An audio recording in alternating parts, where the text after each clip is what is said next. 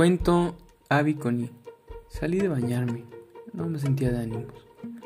Estaba irritada y triste, con ganas de no estar, de ver una realidad donde yo no estuviera.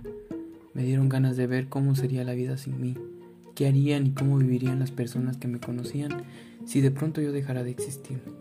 Seguro no cambiarían mucho sus vidas, o no sé. Alguna vez un loco me dijo que seguro había personas que al igual que él habían sido tocadas por mí y yo me había vuelto especial para ellos. El hecho de pensar que yo dejase de existir de un momento a otro sería duro para ellos. Para él. Estaba loco, no le creo mucho, pero me agradó su comentario. Fue sincero. Últimamente hace falta mucho la sinceridad en las personas. Casi no les creo, me da miedo creerles. Pero ese loco era sincero, tal vez porque estaba loco. Los locos y los niños siempre dicen la verdad. Fumé un poquito porque a veces me da hambre sí. Últimamente casi no como, no me da hambre. Al principio sí me guiso, pero luego de un de repente, ¡zas! se me quita. Quiero comer, pero ya casi no tengo hambre nunca. Bueno, después de fracasar en mi intento por cenar, regresé a mi recámara. Apagué la luz del cuarto para que no me lastimara los ojos o me doliera la cabeza. Y ¡pum! que comienzan a brillar las estrellas en el techo. Estaban todas ahí. Constelaciones y más constelaciones. Todas brillaban, unas parecían más chicas que otras. Nuestra galaxia, formada con la leche de la diosa era la Vía Láctea, con su forma de espiral, conformada por millones y millones de estrellas, todas dispuestas en forma de espiral. Las playas de la constelación de Tauro, Atlas, Alcione, Maya, Merope y Electra, la luna en la frente del toro. Y levanté mis brazos como si las fuera a tocar y ¡pum! Estaba en el espacio flotando. Nubes de polvo cósmico flotaban a mi alrededor. Mi ropa desapareció, pero el polvo cósmico comenzó a rodear mi cintura, a subir por mi torso. Cubrió mis senos, me arropó. Mi cuerpo comenzó a cambiar de color. Mi piel antes morena ahora se volvía plateada, tan plateada que las estrellas y la oscuridad del espacio se reflejaban en mí. Mis cabellos, otrora negros, ahora eran hilos de luz. Flotaban alrededor de mi cabeza como si tuvieran vida ingrávidos, hermosos.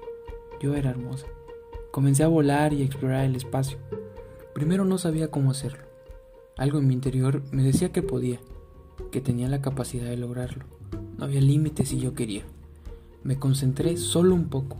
Comencé a sentir el movimiento. La energía de una supernova alimentaba mi vuelo a través del estrellado espacio. De mis pies veía el plasma impulsor que emanaba como un chorro de fuego a ratos azul, a ratos anaranjado. Me había convertido en un cometa que surcaba el espacio partiéndolo en dos, como un cuchillo o un pastel de zanahoria.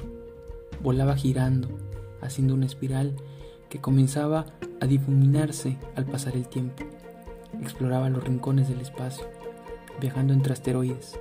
De pronto quise experimentar con mi fuerza y levanté el brazo izquierdo, con la palma de la mano extendida apuntando a un asteroide de gran tamaño. El brazo entero se me iluminó de un azul eléctrico, desde la base del hombro hasta la punta del dedo corazón. Una descarga eléctrica brotó desde mi mano, alcanzando al asteroide. La luz del rayo atravesó la roca flotante. Cesé la descarga. No había ocurrido nada. Me disponía a intentarlo una vez más, cuando el asteroide se partió en dos y cada una de esas dos mitades se pulverizaron a su vez.